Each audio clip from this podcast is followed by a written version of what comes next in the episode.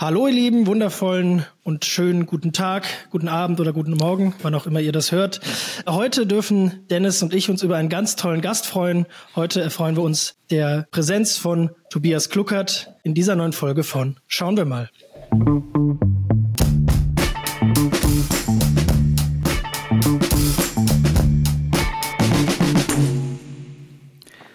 Genau, wie du schon gesagt hast, äh, vielen Dank. Heute haben wir einen wunderbaren äh, Gast dabei, Tobias Kluckert, äh, alias auch äh, Gerard Butler, Joaquin Phoenix und äh, ein Haufen anderer bekannter äh, Hollywood-Schauspieler. Ähm, und wir wollen mit ihm, mit dir, Tobias, heute über einen deiner Filme sprechen, den du synchronisiert hast, mhm. und zwar Her von Spike Jones an diesem Punkt erstmal herzlich willkommen, würde ich sagen. Danke, freut mich, dass ich dabei sein darf. Es ist wirklich, es ist wirklich super. Wir haben es eben schon gesagt, aber es ist wirklich super, dass das klappt. Ähm, Dennis und ich haben uns sehr, sehr gefreut, als du uns zugesagt hast. Und ich finde, wir reden heute über einen wirklich fantastischen Film, der vor allem auch mit seiner Synchronarbeit äh, wirklich glänzt. Das muss man mal so sagen. So. Ähm, weil häufig ist ja Synchron etwas, was für Menschen ja ähm, nicht direkt oder sofort im Vordergrund steht, aber gerade die deutsche Synchronarbeit hat ja einen ganz tollen Ruf, auch vollkommen zu Recht. Und ähm, ja, Dennis und ich teilen uns auch so ein bisschen die Faszination dafür, weil wir beide Verfechter davon sind, dass man Filme nicht immer in OV sehen muss. Das ist so das, was eben in der filmschaffenden Branche ja häufig üblich ist, sondern äh, eben auch die deutsche Synchro ähm, und eben so Menschen wie du da ganz tolle Arbeit leisten. Und äh, ich finde, das ist der perfekte Film, um darüber zu reden. Genau. Ähm, vor allem sind wir auf diesen Film gekommen, weil ähm, Tobias, äh, Leo und ich, wir haben ja schon mal zusammen einen Kurzfilm gedreht vor einigen Jahren, äh, wo Tobias vor der Kamera gestanden hat und nicht hinter dem Mikrofon. Und ähm, da haben wir unter anderem in den Drehpausen dann natürlich so ein bisschen über deine Erfahrungen auch schon gesprochen und eben auch über den Film Hör und wie da so die allgemeine Vorgehensweise war. Ähm, weil es ist ja immer mal ein bisschen anders, wie, wie man so an diese, also früher war es ja auch so, dass man irgendwie zu zweit oder zu dritt sogar im Synchronstudio stand. Heute ist man ja in der Regel alleine. Aber da kommen wir noch zu, deswegen wäre jetzt erstmal meine Frage, die ich sonst immer an Leo stelle, jetzt meine Frage an dich, Tobias. Wie fandest du denn diesen Film? Ich finde ihn toll. Ich mag den total gern. Ich finde, das ist ein wunder, wundervoller Film. Kennt kaum jemand, aber ich finde ihn grandios. Ja, auf jeden Fall. Also kann ich nur zustimmen. Habe ich hab ihn auch mehrfach gesehen und die Hoffnung ist natürlich, dass ähm, so ein bisschen durch jetzt diese Folge in der Hoffnung in, hören ein paar Leute, dass noch mehr Leute auf diesen Film einfach aufmerksam werden. Äh, fingers crossed. Ja, der Film ist von Spike Jonze. Jones, Jones. Wie spricht man ihn aus? Jones. Jones. So, so spricht man ihn aus, genau. Spike Jones hat eine ganz, äh, äh, ganz spannende Filmografie, äh, wenn man da mal draufschaut. Äh, eben mit so Krachern wie äh, Being John Malkovich zum Beispiel begonnen. Ähm, Adaption, auch ein toller Film. Aber unter anderem, ich weiß gar nicht, ob ihr das wusstet, er hat auch Jackass produziert. Ja. Okay. da hatte ich gefragt, die Combo finde ich sehr interessant. Schöner Fun also, Fact auch an der Stelle. okay. Ja. ja, super. Also ein bisschen was anderes. Aber ähm, genau, eben vom, vom, vom, vom Chaos eben auch zum Einfühlsamen äh, kann er eben kann er eben sehr viel. Genau. Und das Drehbuch ist auch von ihm. Ähm, hat, er, hat er das erste Mal alleine geschrieben? Sogar. Hat ja, sich da so ein bisschen an Charlie Kaufman orientiert, der vielleicht auch ein paar Leuten ein Begriff ist, vielleicht auch nicht. Äh, ist auch so ein man möchte sagen, schräger, verrückter Autor, aber hat auch schon tolle Filme auf jeden Fall ähm, auf die ich Leinwand gezaubert. Ich habe ihn mal kennengelernt. Nein.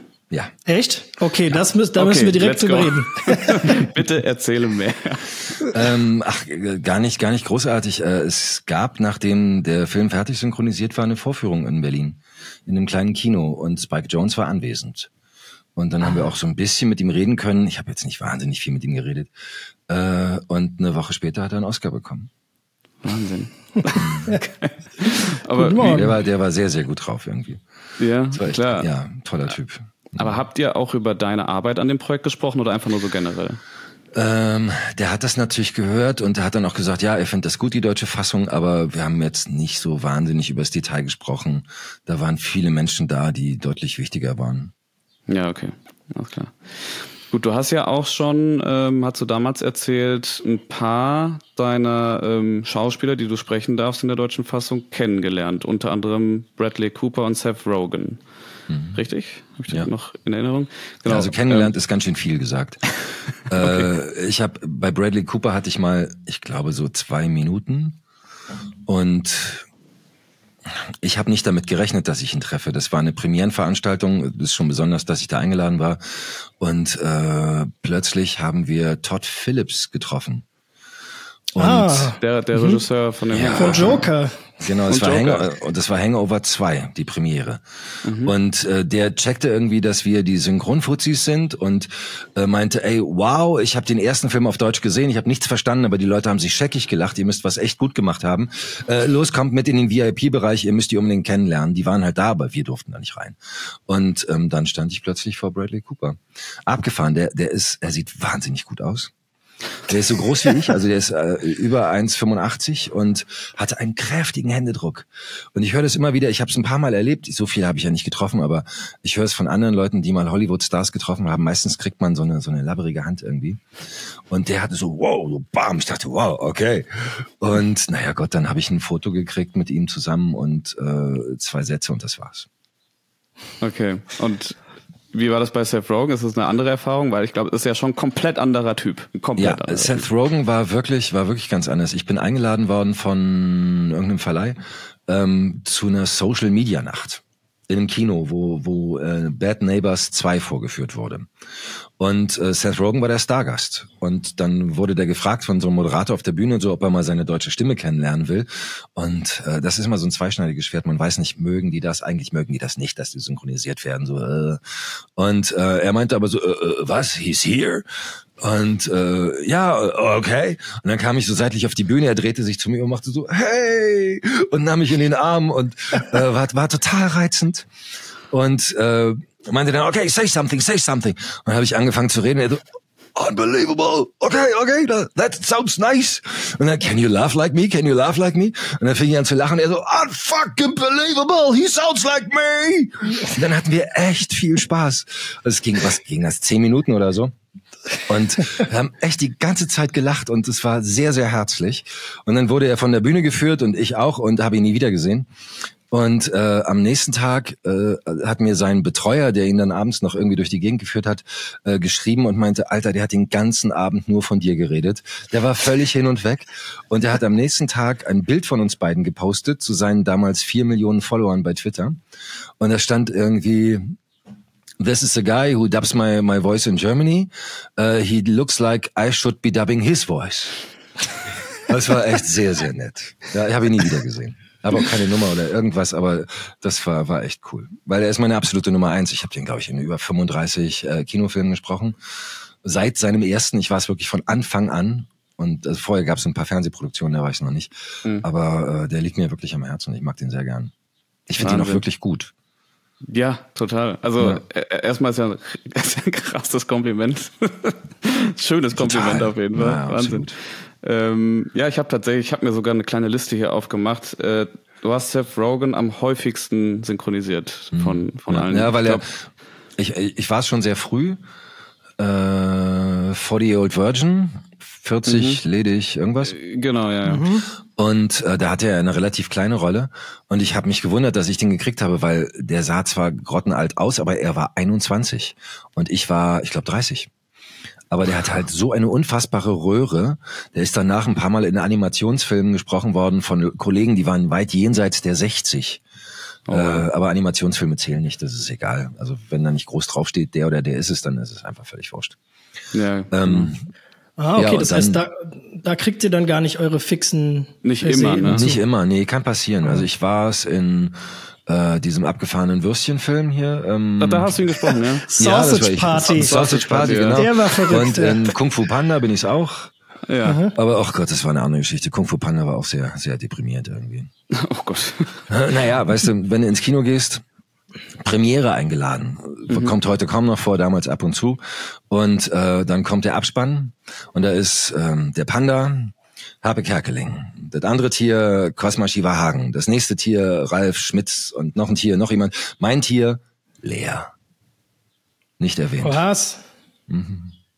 So behandelt Okay. man uns gerne. Ja, okay. Ich glaube, das ist, ja, also das, das habe ich schon oft gehabt, tatsächlich bei, bei Animationsfilmen, dass du dann ähm, hörst schon vorher, wer die amerikanische, wer die Originalstimme dann spricht. Und ich habe die Synchronstimmen im Grunde immer im Kopf. Ich weiß immer genau, wie die Stimme klingt im Deutschen Ja. dann eigentlich und freue mich dann auch darauf, irgendwie, wenn ich den Film dann auf Deutsch schaue, diese Stimme auch zu hören. Dann ist ganz oft, ja, nee, jetzt ist es halt irgendein YouTube-Star, der den spricht. Ja, ja, das ist mir auch schon passiert, dass ich ausgetauscht wurde durch einen YouTuber.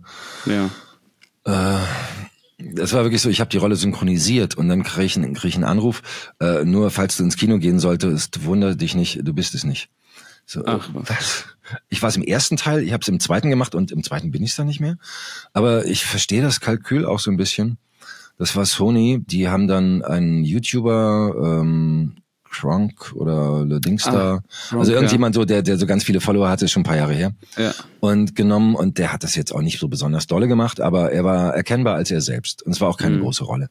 Ähm, aber wenn der seinen 300.000 Followern erzählt, dass er das gemacht hat und jeder Zehnte davon geht ins Kino, deswegen, ähm, dann Ja. sagt sich äh, Sony, okay, die Promigage hat sich gelohnt, ähm, Katsching.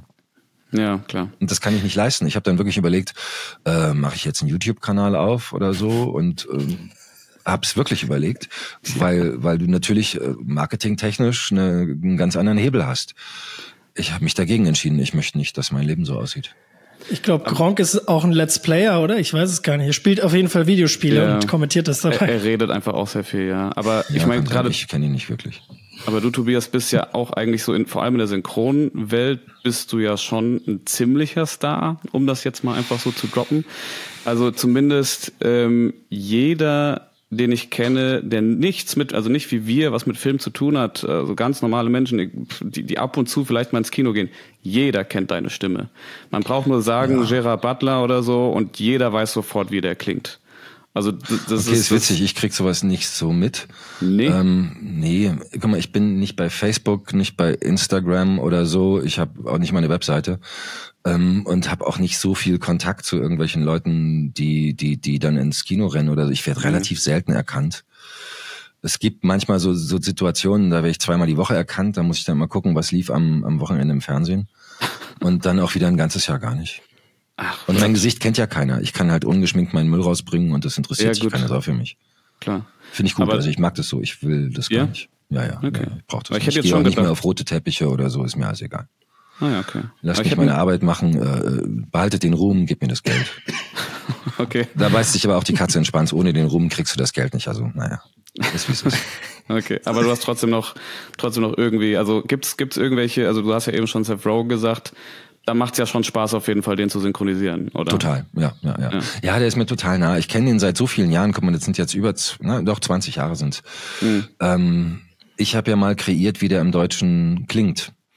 Ja. Und also versuche ich ihm natürlich das immer wieder zu geben. Also habe ich schon so eine Ahnung, in welche Richtung es geht und das lasse ich dann natürlich beeinflussen von dem, was er jetzt in diesem Film macht. Der hat ja viele Jahre sehr ähnlich gespielt, also sich selbst meistens. Und dann hat er mal so ein paar Dinge rausgehauen, wo er gezeigt hat, was er kann.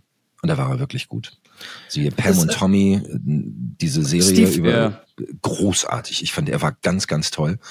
Oder Was Steve mir noch Jobs, eingefallen ist, genau, Steve als Jobs, Wozniak. genau. Ja, Da der ist war ja auch ganz anders. Ja, und dann hat er, ich glaube, der war von Catherine Bigelow oder so, so ein Film mit Michelle Williams, äh, so ein Liebesfilm, ganz abgefahren. Der war der wundervoll. ja. Vergessen, wie er heißt. Aber das, das schließt direkt eine Frage an, die ich mir aufgeschrieben hatte. Ich glaube, wir müssen heute einfach unser, unser sonstiges Konzept ein bisschen über Bord werfen, Dennis. Aber So, passt okay. jetzt komm, ich ins Plaudern? Oh. Nein, das ist Nein, wunderbar. Das ist ein. Laber-Podcast. Genau das soll passieren. Genau. Und zwar, ähm, inwiefern, inwiefern ist es denn, du, du synchronisierst ja sehr viele verschiedene äh, Schauspieler. Und ähm, inwiefern, wie unterschiedlich äh, ist das denn, wenn du jetzt gerade sagst, okay, bei Seth Rogen hast du quasi so einen Ton etabliert. Gibt's da für jeden größeren einen eigenen Ton, den du irgendwie finden musstest und dann quasi auch immer wieder reproduzieren musst? Oder ist das eigentlich je nach Rolle anders oder kann man das so nicht ganz sagen? Nee, also Tatsache ist es so, dass ich ähm, irgendwann mal am Anfang für den Schauspieler einen Ton bei mir gefunden habe. Ich hab, bin jetzt auch nicht der Mann der tausend Stimmen, das ist Quark. Also ich habe so drei Tonlagen, eine hohe, eine mittlere und eine tiefe. Und da kann ich dann auch einigermaßen variieren und der Rest, den Rest macht dann die Haltung. Ähm, und dann wird es natürlich davon beeinflusst, was er diesmal spielt. Also so zum Beispiel Äh, vielleicht hat der eine oder andere im Ohr Bradley Cooper in den Hangover-Filmen und in äh, Ohne Limit. Und das hat wenig zu tun mit dem, wie er klingt in A Stars Born. Da klingt er selber im Original halt so tief, so verraucht, so versoffen. Äh, und normalerweise hat er eher so eine kehlige Stimme und ich, ich orientiere mich ja an, an, an seiner Originalstimmlage. Da, da wollte ich tatsächlich dann auch mal fragen, also ähm, ist natürlich schon so, wenn du dann so einen Film siehst, ein Schauspieler spielt natürlich auch äh, unterschiedlich ihre Rollen, dann versuchst du das ja schon zu adaptieren. Also was mir jetzt so am prominentesten erstmal einfällt, ist äh, Tom Hardy in The Dark Knight Rises, wo er die Maske aufhat. Mhm. Da hast du ja schon ein ganz anderes Spiel als, als sonst. Ne? Also da gehst du ja auch ja. so richtig hoch irgendwie oder also, Mr. Schon die Stimme. Ja. genau, das. genau das. Ja. Also das ist dann schon tatsächlich, also du guckst dir schon die Rolle ganz genau an, wie spielt der die jetzt und dann versuchst es wirklich zu adaptieren. Ähm, naja, klar, ähm, guck mal, äh, Heath Ledger hat ja mit seiner Art, den Joker zu spielen, äh, Maßstäbe gesetzt. Und auch wie er das mit dieser, mit diesen Narben und dieser Zunge, das war ja was Besonderes. Und man hat sofort gespürt, okay, jetzt ist hier äh, äh, Tom Hardy als Bane der, der Bösewicht und der hat sich natürlich genau das überlegt. Und dadurch, dass er durch diese krasse Maske natürlich in der Mimik und allem mega eingeschränkt ist, muss er irgendwas Besonderes finden. Und witzigerweise, ähm, die meisten Schauspieler, ich spüre das bei der Arbeit, aber ich habe es auch von einigen gehört, wenn die sich eine Rolle erarbeiten, dann überlegen die sich zuerst, wie spricht er? Hat ja einen Akzent, äh, danach kommt die Haltung, die Körperhaltung und so und dann erarbeiten sie sich über über lange Zeit so eine Rolle. Und ähm, das ist das, was ich zuerst spüre, aber ich habe nicht so viel Vorbereitungszeit. Bei mir ist es ja eher Impro-Theater. Ich muss es hören, ich höre einen Film ganz anders als normales Publikum, also bin viel mehr geeicht auf Zwischentöne und und und äh, Kleinigkeiten und die Details. Und ähm, dann muss ich mich daran hängen und dann irgendwie eine Entsprechung finden, die im Deutschen hoffentlich funktioniert, äh, zusammen natürlich mit einem Regisseur und äh, dann ist es viel äh, versuchen, bis man bis man so in den, innerhalb der ersten Take, zehn Takes ähm, so eine, eine Richtung gefunden hat und dann dann ziehe ich die durch. Okay, das bringt mich tatsächlich auch ähm, direkt zu meiner nächsten Frage, ähm, die sich, um damit den Bogen schon mal zu spannen, zu unserer heutigen Folge, nämlich Her, ähm, direkt auf diesen Film bezieht. Und bevor ich jetzt irgendwie was Falsches über diesen Film sage, nochmal ganz kurz die Info. Schaut euch diesen Film unbedingt an, wenn ihr ihn noch nicht gesehen habt. Ganz toller Film. Kommt dann wieder zurück und hört weiter, denn jetzt wird's spannend. ähm, und Leo, ich würde gerne dir äh, das Signal die für den... Nein, ach, die Kurzzusammenfassung. Okay, ich, ich reise es nur kurz an für alle, die ja. bis hierhin gehört haben. Spoilerfrei äh, genau für darf dich nochmal zur Erklärung, darf Tobias. Ich, ich habe okay, nämlich Dennis. in einem Satz kriege ich diesen Film zusammengefasst. Okay, wir, wir geben immer noch mal kurz einen Insight für alle Leute, die halt eben spoilerfrei hören wollen und bis jetzt eben hören konnten. Ähm, und äh, geben noch mal kurz eine Zusammenfassung ab. Dann heißt es äh, Spoilerwarnung und dann äh, dann gibt's dann gibt's kein Halten mehr sozusagen. also genau. bitte Dennis. Meine Zusammenfassung lautet wie folgt: ähm, ist vielleicht ein bisschen plump, aber trifft's ganz gut. Joaquin Phoenix verliebt sich in Siri. okay. Das, das ist natürlich, ist natürlich schwer runtergebrochen, da ist sehr, sehr viel mehr sehr dahinter. Stark runtergebrochen, ja. Genau, also da steckt sehr viel mehr dahinter ähm, und da geht's richtig, richtig um die Sache. Also es ist eine wunderschöne. Dazu habe ich eine Geschichte zu erzählen, da erinnere ich mich mal dran. Okay, alles klar, okay. auf jeden Fall. Können, können wir gleich direkt in, in einer Minute sogar machen. Also, also ähm, ein, um es ein bisschen weiter, ein Mann in, in einer nahen Zukunft, ein einsamer Mann in einsam in der Gesellschaft verliebt sich in ein Operating-System, das Emotionen imitiert und eigentlich dazu da ist, um ihm als guter Gesprächspartner zu dienen. Und in die verliebt er sich eben. So. Und damit ein absolut relevanter Film für die heutige Zeit eigentlich. Stimmt. Gerade so jetzt mit ChatGPT und so. Ja. Jetzt geht's mal sehen, los. Mal sehen, wann die ersten Hochzeiten stattfinden. du, ich bin sicher, das wird bald auch im Gesetz stehen, dass du auch, weiß ich, dein Geschlecht auf äh, neutral äh, Computer generiert irgendwie ändern kannst. Oh, das, das könnte gut ja, sein, ja. ja. ja. Die dürfen auch Kinder adoptieren. Kommt auch irgendwann auf jeden Natürlich. Fall. Natürlich. Okay, Und dann damit, in diesem Sinne, ja. Genau, würde ich sagen, gehen wir in den Leo. Spoiler Talk. Ja, er kriegt das bei weitem nicht so gut hin wie du, Tobias, oder deine Synchronkollegen. Ähm, aber ja, das ist unser Signal. Wir sind im Spoiler-Talk. Ähm, das heißt, Dieser Film hat für mich gerade in der Synchro etwas sehr Besonderes. Und zwar klingt er sehr viel mehr, hm, wie soll ich sagen, authentischer, geschauspielerter. Also ich hätte jetzt, mehr, ich hätte intimer als wärst du genannt. am Set intimer, als wärst du selber am Set gewesen und hättest das genau so gespielt, wie Joaquin Phoenix es da gespielt, als hättest du im Bett gelegen und hättest diese Gefühle gehabt und eben äh, mit, mit äh, Samantha da gesprochen. Kannst du erklären, woran das liegt? Ja. Ähm, das ist ja ganz viel Joaquin Phoenix, der alleine ist und eigentlich mit dem Knopf in seinem Ohr spricht. Und das macht er natürlich äh, total intim. Also du sendest nicht irgendwo hin oder so, sondern der ist total bei sich. Und ich habe dann halt auch äh, auf dem Sofa gelegen und der Ton wurde geangelt. Und ähm, so entspannt wie irgend möglich. Ich war wahnsinnig privat, weil ich fand, nur so kann man, kann man diese, diese ähm, sein, seinem Spiel gerecht werden. Aber ist das, ist das normal, dass man sich aus der Sprecherkabine rausbegibt für sowas? Irgendwie? Nee, das war nicht, das war schon in einem großen Studio. Da wurde dann ähm, ein, ein, ein Sofa reingestellt und dann kam jemand, der den Ton angelte, damit ich nicht nicht nicht vor Mikrofon, also mir irgendwie Gedanken machen muss, okay, wie wie kriege ich äh, den Sound aufs Mikro? Das hat dann jemand anders gemacht und dann habe ich auch ganz viele Sachen ähm, mit geschlossenen Augen gemacht. Dann nehme ich den Rhythmus ab und versuche das dann natürlich aus mir herauszuspielen. Ganz einfach, ganz ehrlich, als wenn ich mit äh, Samantha spreche. Also du hast es tatsächlich dann richtig geschauspielt, ohne jetzt besonders große Rücksicht zu, äh, darauf zu nehmen, es äh, technisch perfekt machen zu müssen. Ja, ja. Also ich muss, es muss immer technisch perfekt sein und irgendwie. Klar. Aber ähm, man kann dann auch Try and Error machen. Irgendwie kommt ja immer wieder, was soll's, wenn es schief läuft, dann machst du es eben normal. Ähm, es war wirklich eine sehr intime Arbeit, weil ich ganz leise sein durfte. Und weißt du, wenn der so aufwacht nachts und so, der nuschelt, der nuschelt sich da ein zurecht. Du verstehst es oft ganz schlecht, aber es ist halt, das macht die Authentizität aus. Ähm, du bist ja, wenn du mit dir selber alleine bist, sprichst ja, sprichst ja nicht, nicht super sauber, weiß ich, wenn du irgendwas aufnehmen willst oder so. Genau. Ja, also ich muss auch sagen, also der Film ist, war so das erste Mal, ähm, das ist ja auch schon wieder zehn Jahre her. Vor zehn Jahren habe ich ihn gesehen. Und ähm, das war so der erste, das erste Mal, dass mir so richtig doll aufgefallen ist, was, ähm, was in der Synchronarbeit möglich ist.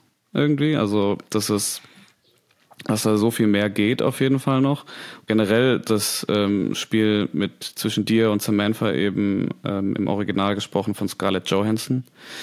Ähm, Im Deutschen von Luise Helm, der genau, deutschen Luise Stimme Helm. von Scarlett Johansson. Die höre ich auch super gerne, also richtig tolle Stimme. Tolle Stimme, oder? Wahnsinn, ja, ja. ja. Habt ihr das zusammengespielt? Weil das ist ja auch nicht mehr üblich. Nee, leider, schade. Aber... Kommt das überhaupt noch mal vor? Macht man das genau, noch? Genau, ja. Ist mir lange nicht mehr passiert. Vermisst du das? Ja, ja, ja. Ja, ja ich habe es gerade letzte Woche gesagt, auch bei Hörspielen ist es mittlerweile so, dass, also es sei denn, du machst es beim WDR mit riesen, riesen äh, Budget und ähm, Zeit, äh, aber im Endeffekt wird alles heute geixt, alle, alles wird alleine aufgenommen. Ähm, ich höre das. Also du kannst es versuchen, so, so toll zu machen wie möglich und ich äh, erzeuge schon die Illusion, dass ich mit jemandem spreche und dass ich den höre. Aber wenn du den tatsächlich hörst, reagierst du anders drauf. Das wird dann, es wird besser. Ja. Ist das denn, ähm, um jetzt mal kurz bei dem Film zu bleiben, heißt das, hattest du, hattest du, wenn du es gespielt hattest, hattest du dann Call and Response, also hattest du dann die andere, die jeweils die anderen Zeilen äh, äh, von ähm, von Samantha dann irgendwie im Ohr oder musstest du das einfach im Timing versuchen, so irgendwie zu erzeugen dann? Na, ich, ich muss ja lippensynchron sein. Das musste sie ja zum Beispiel nicht. Mhm. Ähm, aber ich habe natürlich ihre Texte im, im, im Buch vor mir stehen, die lese ich, beziehungsweise höre das im Original, wie sie das spielt. Und ähm, die deutsche Referenz, glaube ich, habe ich nicht gehört, nein. Okay, das, das, erst, das habe ich erst gehört, als der Film dann fertig gemischt war. Das ist dann schon, finde ich, auf jeden Fall eine wahnsinnige Leistung. Also, ja, ähm, weil selbst, ja, genau. Also ich meine, ne, vor allem, ich hatte auch schon Drehs, wo du dann Leute am Set hattest, die dann eben telefonieren mussten. Und die haben dann teilweise eben auch nicht das gehört ähm, oder vielleicht nicht den richtigen Schauspieler, die richtige Schauspielerin gehört, mit der sie dann telefonieren sollten. ähm, und mussten auch einfach nur reagieren. Und ich weiß deswegen, wie schwer das für Das diese Schauspieler ist ja, mega schwer, und, ja, ja. und das müsst ihr ja nonstop eigentlich machen. Das ist mein Beruf, ja. Ja.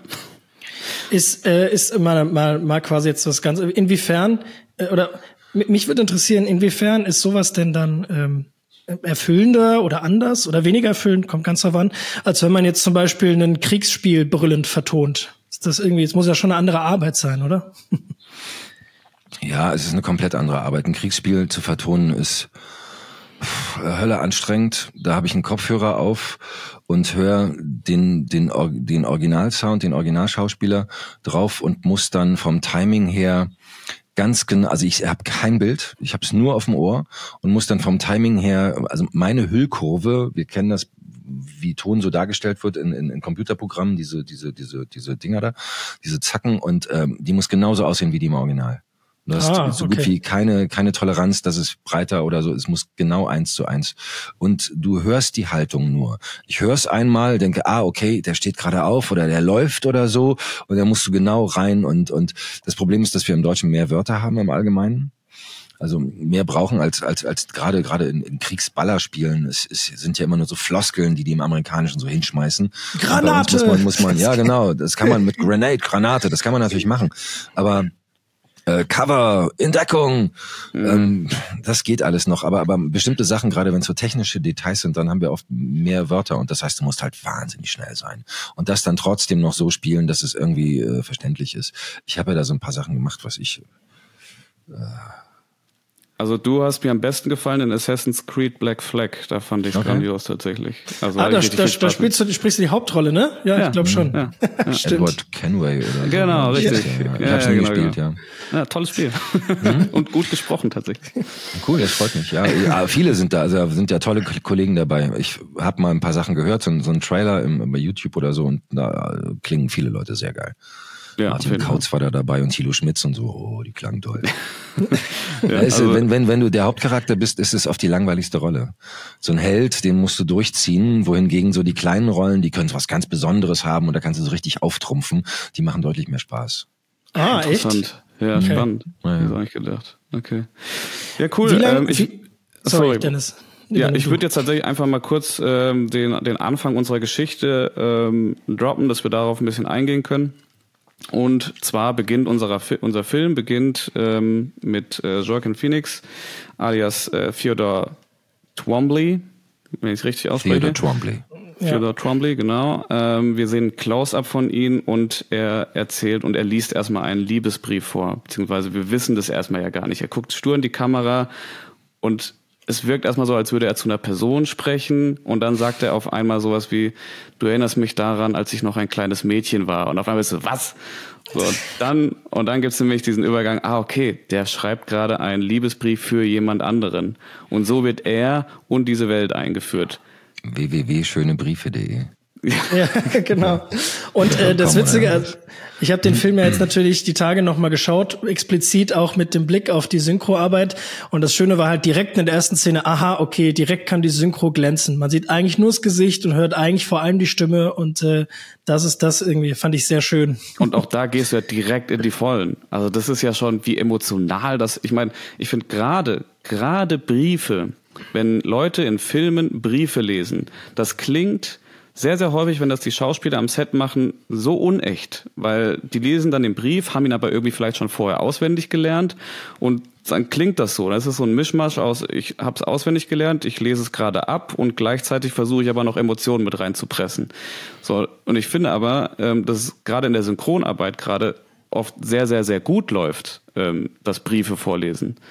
Ich weiß nicht, was ihr da anders macht, aber irgendwie klappt das für mich verdammt gut. Und äh, gerade jetzt auch eben diese erste Szene haut direkt rein. Also fand ich sehr schön.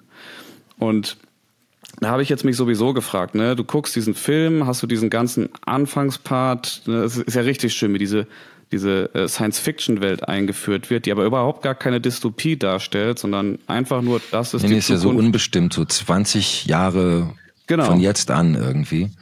Und auch diese Stadt ist schön dargestellt. Das haben die ja in Shanghai und irgendwo Genau, in China ja. gedreht. Ja, es ist so, Ja, eine- so eine ja. unbestimmte, unbestimmte Zukunftsstadt. Genau, es soll, glaube ich, sogar LA sein, aber Mhm. sie haben es bewusst nicht in LA gedreht. Ja. Und ähm, auch, was, was ich auch gelesen habe, ist, dass der Kameramann heute, wann heute mal? Äh, oh, echt? Ist von ihm? Genau, Ach, schön. Genau, der immer mit Christopher Nolan äh, neuerdings seit Interstellar zusammenarbeitet. Ähm, der hatte die Entscheidung getroffen, sämtliche Blautöne aus diesem Film zu verbannen, um eben nicht so diesen klassischen Science-Fiction-Look diesem Film zu geben. Dafür eben mehr Rot zu etablieren. Ich weiß nicht, ob ihr euch erinnert, aber der Film ist durchzogen mit Rottönen. Also ja. Wahnsinn. Richtig schöne Farbpalette. Das ist aber nicht nur er, das ist auch, äh, wenn ich kurz rein darf, das ist auch die Ausstattung. Also du hast eine wahnsinnig mhm. sensible Arbeit mit dem Kostüm. Es passt eigentlich Wahnsinn, immer genau zur Gemütslage gerade. Mhm. Mal ist es rot, hinten wird's gelb, dann und so bei der Trennung. Was? Sie trennen sich. Ich habe schon gespoilert, sorry. Wir sind ja schon im Spoiler-Talk. Äh, und dann wird's irgendwann weiß, als er dann quasi äh, äh, wieder äh, zu sich kommt äh, in seiner Katharsis. Also generell irgendwie ein schönes Farbkonzept in diesem Film. Film, ne?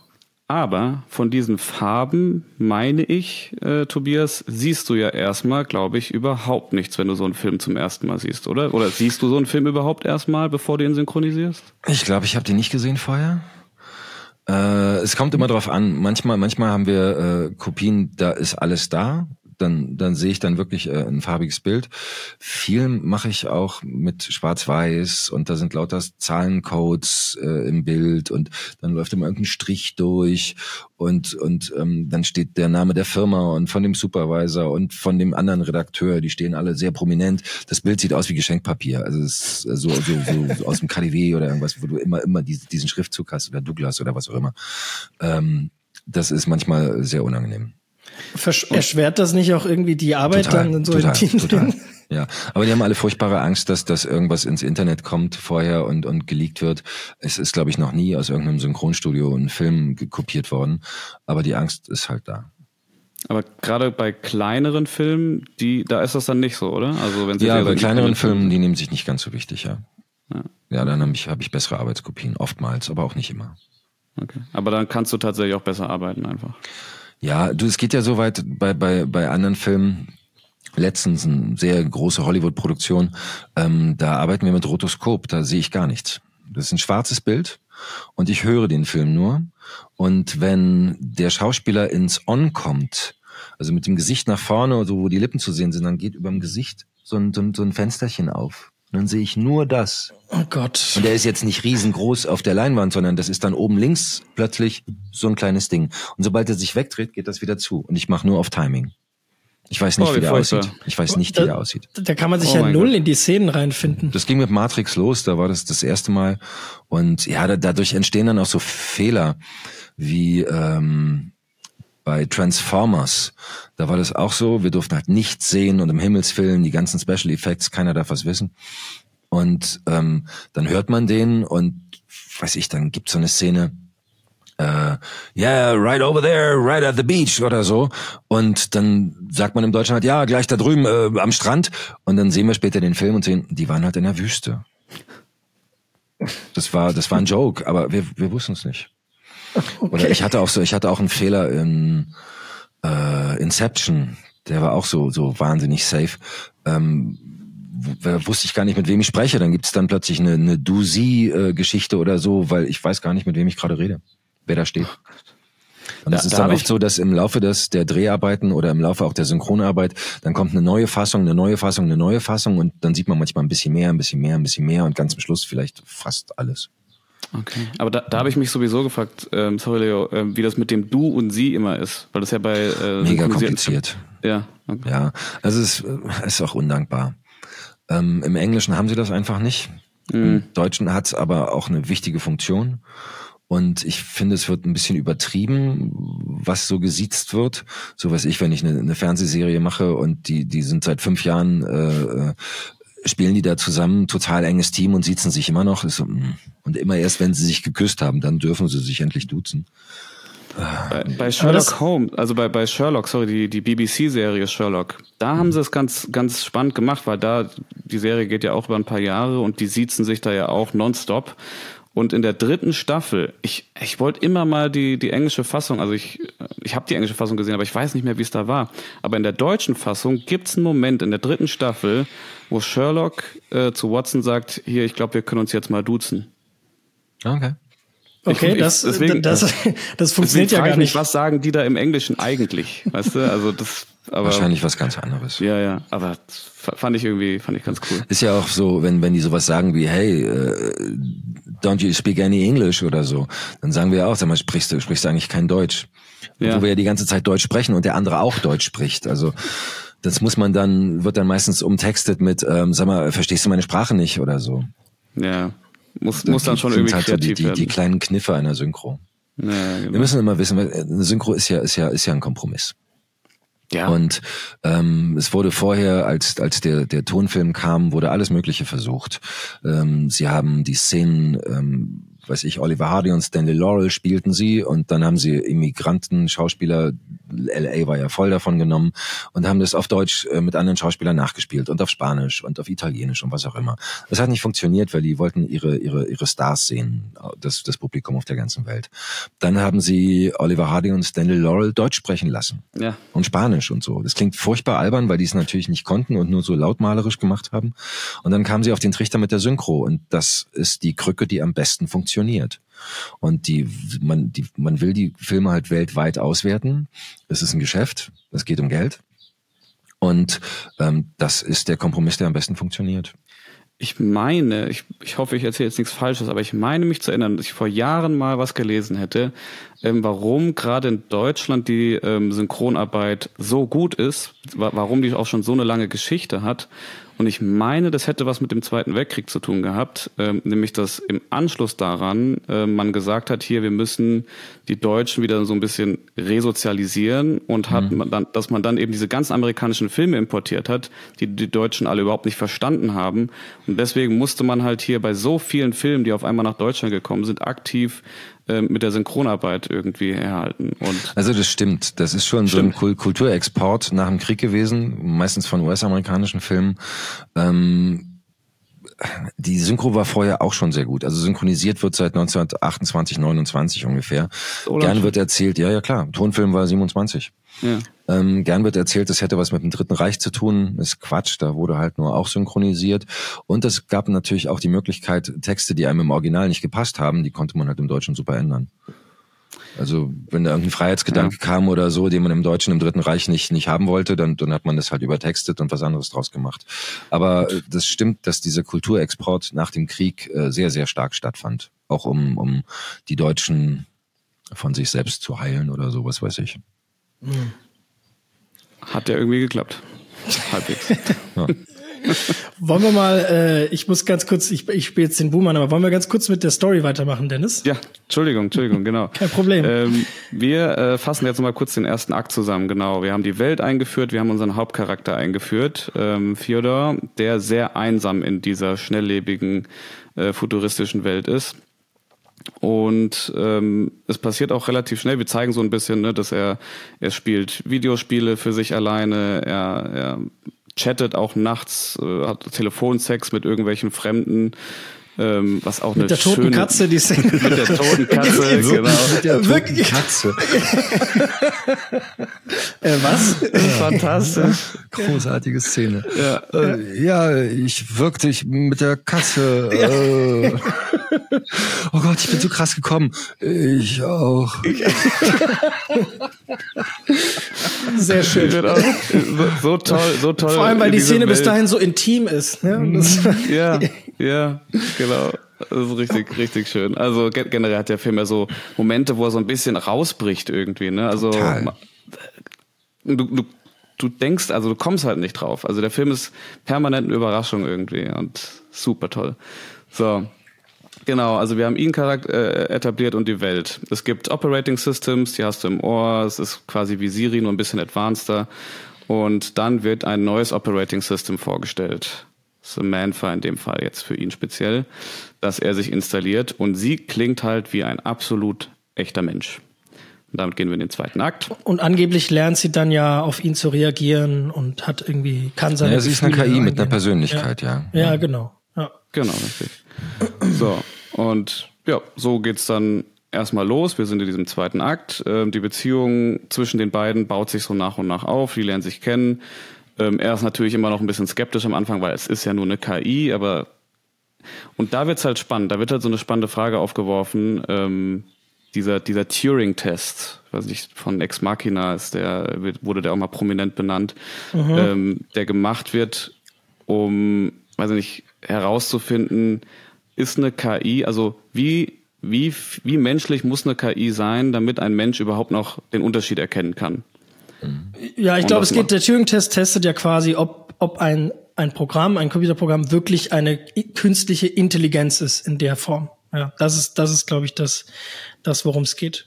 Bei dem. Genau, Aber wieso kommst du jetzt auf den? Ist der im Film irgendwie relevant? Nee, nee, nee der ist überhaupt nicht, so. nee, nee, ist nicht relevant. Das ist halt sehr subtil dargestellt. Also generell geht dieser Film mit dem Thema KI und Dystopie extrem subtil um. Also ich gebe nur mal einen Hinweis ans Ende des Films äh, Skynet, hier Terminator, ähm, ist im Grunde ist dieser Film die Vorgeschichte. Das ist eine Vorgeschichte zu Terminator. zu Terminator. So, ne, auch ganz weit hergeholt. Aber ähm, so die, diese, er geht sehr subtil mit diesem Thema um. Es geht hier gar nicht eigentlich im Grunde um um diese diese Science-Fiction-Welt, um diese Zukunft, um diese um dieses Leben. Es geht um ihn als einsamen Menschen in dieser Welt und um seine Beziehungen und und darum, wie er mit seinen Beziehungen fertig werden muss. Denn wir lernen jetzt auch seine Nachbarin äh, die in einer Beziehung steckt, in einer toxischen, möchte man sagen, und seine Ex-Frau kennen, mit der, die er immer noch seine, nicht so richtig. Ich glaube, ist seine beste Freundin. Seine Nachbarin, meinst du? Amy mhm. Adams, genau. genau. Amy Adams genau. ist seine beste Freundin. Ist, genau, stimmt, ist seine beste Freundin sogar. Und äh, dann lernen wir eben noch seine Ex-Frau kennen. Ähm, mit der er heute verheiratet ist. Stimmt, Stimmt, klar. Ja. Rooney Mara, ja, richtig. Rooney Mara, die großartige Rooney Mara, die in diesem Film so unsympathisch ist. Es ist, sie spielt das so toll, toll finde ich. Ja, Macht sie gut, ja. ja Wahnsinn. Ich habe sie wirklich, fand sie ganz schlimm. Ja. Ja. ja ich habe ihn so verstanden. Ja, richtig. Also, sie hat eigentlich nur eine Szene dafür Zeit, ne? Also sie kommt ja nur dann in der Mitte vom Film einmal na, gibt, so richtig. Ja, na, ja, ja, stimmt, aber es gibt so, so, so Rückblenden natürlich immer. Genau. Die sehr glücklich waren und ja. Das dann besonders schöner Kontrast, wenn man sie dann Total. da als, als echt ätzenden Menschen einfach. Oh, hallo. ja, so, und es geht halt so weit, ähm, dass eben Samantha, seine OS, ähm, möchte ihn jetzt auch so ein bisschen raus in die Welt schicken, ne? Also die sprechen ja auch viel miteinander und ähm, arrangiert dann da auch irgendwie so ein, so ein Blind Date, was irgendwie auch voll in die Hose geht. Und ähm, letztendlich kommt es dann zu ey, meiner Lieblingsszene in diesem Film, ähm, wo du tatsächlich ja auch mal nicht lippensynchron sprechen musstest, nämlich die Sexszene zwischen den beiden. Krass, oder? Da ist sie. Ja, absolut. Das, das ist ein so überragendes filmisches Mittel, auch so mutig ah. und es hat so toll funktioniert. Ja. Wow, wow, wow. Und in, da hätte ich auch eine Frage zu, zu der Szene, die ist mir natürlich auch ganz besonders aufgefallen. Ähm, inwieweit ist das denn anders? Also, äh, ich, ich mach's, ich, ich spanne die Frage andersrum auf. Ähm, Inwiefern musst du denn im Alltag, also in dem Synchro-Alltag quasi auf Atmer, Seufzer, aufs Timing davon ganz genau achten? Und wie ist dann quasi im Kontrast das, dass er fast schon eher hörspielartig ist? Ist das irgendwie eine, ist das eine befreiendere Arbeit? Ist das irgendwie besser erfüllender oder inwieweit ist, wie ist der Unterschied da für dich? Es war kein Unterschied, weil ähm, ich habe zwar kein Bild in dem Moment, aber ich muss genauso auf den Rhythmus, auf jeden Atmer, auf, auf jede einzelne Regung, auf jeden Stöhner, äh, muss ich, die muss ich ganz genau im selben Timing trotzdem bringen. Ah, okay. Auch wenn ich ihn nicht sehe. Also Verstehe. das ist, wenn, wenn du da umschaltest, ich glaube, der Unterschied ist nicht so groß. Zumal ja auch es ist ja ein Zusammenspiel ist. Also ähm, Luisa Helm in dem Fall, dadurch, dass wir uns nicht sehen, muss die Szene ja irgendwie zum Schluss aber dann doch ein gemeinsames sein. Und da müssen wir uns natürlich ans Original hängen, ganz genau. Vom Timing her sind wir da eins zu eins. Heutzutage sind wir so O-Tonhörig. Die Arbeit mhm. hat sich ja in den letzten 50 Jahren sehr verändert. Und heute hängen wir am, wirklich sklavisch am O-Ton. War das, war das früher nicht so? Nee. Nee, also äh, wir erinnern uns an die 70er Jahre. Ähm, das beste Beispiel ist immer die zwei. Ja, ähm, da wollte ich auch noch mit dir das war, sprechen. Das war denen völlig egal, was da im Original gemacht wird. Oder die Bud Spencer-Filme oder so, die sind im Deutschen viel, viel lustiger, weil die haben dem Affen einfach Zucker gegeben. So, gib ihm, soll lustig werden. Und dann gab es ein paar Autoren, die haben halt gesagt, okay, komm, hier machen wir noch einen Witz, komm mal, da dreht er sich um. Ah, eure Durchlocht. Ähm, sieh dir mal die Frisur, Frisur von dem da an oder so. Nur so ein Quatsch erzählt die ganze Zeit, was es im Original gar nicht gab. Und das war damals okay und das war auch der Humor der Zeit. Ähm, das hat sich sehr geändert. Das machen wir heute komplett anders. Das ist fast verboten, könnte man sagen. Kennst ich du das so, Phänomen? Ich hätte total Bock drauf. Dennis, kennst du das, die zwei Phänomen, Dennis? Dieses, die, die, die Serie? Die zwei, eine Serie mit Roger Moore, die ähm, relativ gefloppt ist tatsächlich, ähm, eigentlich überall aus wollte keiner sehen. Genau, weil sie relativ äh, gar nicht so lustig dargestellt war. Und dann gibt's aber die deutsche Synchro und da ging das durch die Decke, weil die da einen Mist reden die ganze Zeit. Ja. Und das ist so herrlich. Das ist zum Schießen, er hat Rainer Brandt gemacht und äh, der wurde dann auch angefragt, weil, weil die überhaupt nicht fassen konnten, dass diese ziemlich langweilige Serie in Deutschland so ein riesen Erfolg ist. Alle hingen äh, abends vom Fernseher, wenn eine Woche, äh, eine Folge die Woche kam. Und äh, die haben ihn engagieren wollen als Autor der zweiten Staffel mit. Ich glaube, es gab keine zweite Staffel. Ah, ja, witzig. Schade. Ja, ja. Das wäre witzig. Ja, weil gewesen. sie es überhaupt nicht dachten. Oder es gibt da auch ein schönes anderes Beispiel. Ähm, Golden Girls. Mhm. Die waren im Original nicht so erfolgreich. Im Deutschen waren die ein Riesenerfolg und das lag Stimmt, an der ja. Synchro. Das lag ah. an der Synchro, dass die ähm, so besondere Stimmen hatten. Vor allem die die alte Oma irgendwie, äh, das war Barbara Rattay. Die hatte so eine wundervolle Stimme, dieses knarrige und so einen tollen Humor. Und äh, die Konsequenz war, dass die in Amerika die Serie nochmal nachsynchronisiert haben nach deutschem Vorbild. Sie wurde immer noch kein Riesenerfolg, aber sie war erfolgreicher als die Originalversion. Ach, spannend. Hä, wie schräg. Mhm. Ja. Aber so, so Stories kenne ich auch. Ich bin mir, also das hat, ich habe nochmal versucht, ähm, diese Geschichte irgendwie im Internet nachzulesen. Ich habe es nicht mehr gefunden. Aber vor einigen Jahren hatte ich mal gelesen, dass äh, bei Ice Age ähm, wurde ja auch schon fertig synchronisiert nach Deutschland geliefert. Dann hat Otto eben äh, Sid eingesprochen und das fanden dann, die, fand das Originalstudio so gut, dass sie die ähm, Originalfassung nochmal angepasst haben an Ottos Version von Sid. Ja, die sind ja nicht doof. Ja, das ist, also das, ja. wie gesagt, ich habe es nochmal versucht nachzulesen, habe es nicht mehr gefunden, aber ich habe das mal irgendwo vor Jahren gelesen. Aber Kann ich mir ähm, gut vorstellen, er macht das grandios. Ja, total. Also damit ja. ist er ja auch nochmal richtig durch aber die Decke hallo, gegangen. was für ein Comeback, oder? Ja, Boom. voll. Richtig toll. Also man kann da schon viel leisten auf jeden Fall. Ich glaube, es war auch die größte Synchrongage, die jemals gezahlt wurde. Ja? Dann bei der Fortsetzung irgendwann, ja. Hm. Ah, okay. Okay, na gut. Kann mir Also, vorstellen. also wer sich fragt, warum, Hey. Ja. absolut. Wer sich fragt, warum Bud Spencer und Terence Hill manchmal sowas sagen wie jetzt gibt's vor die Sabberinne, das, das kommt Das ist nicht Rainer aus dem Brandt. Englischen. Ja, das, Das kommt nicht aus dem englischen. Original. Aus dem äh, italienischen Original. Ah, stimmt, das ist ja italienisch, ja, ja, genau. Ja. Oder genau, ja.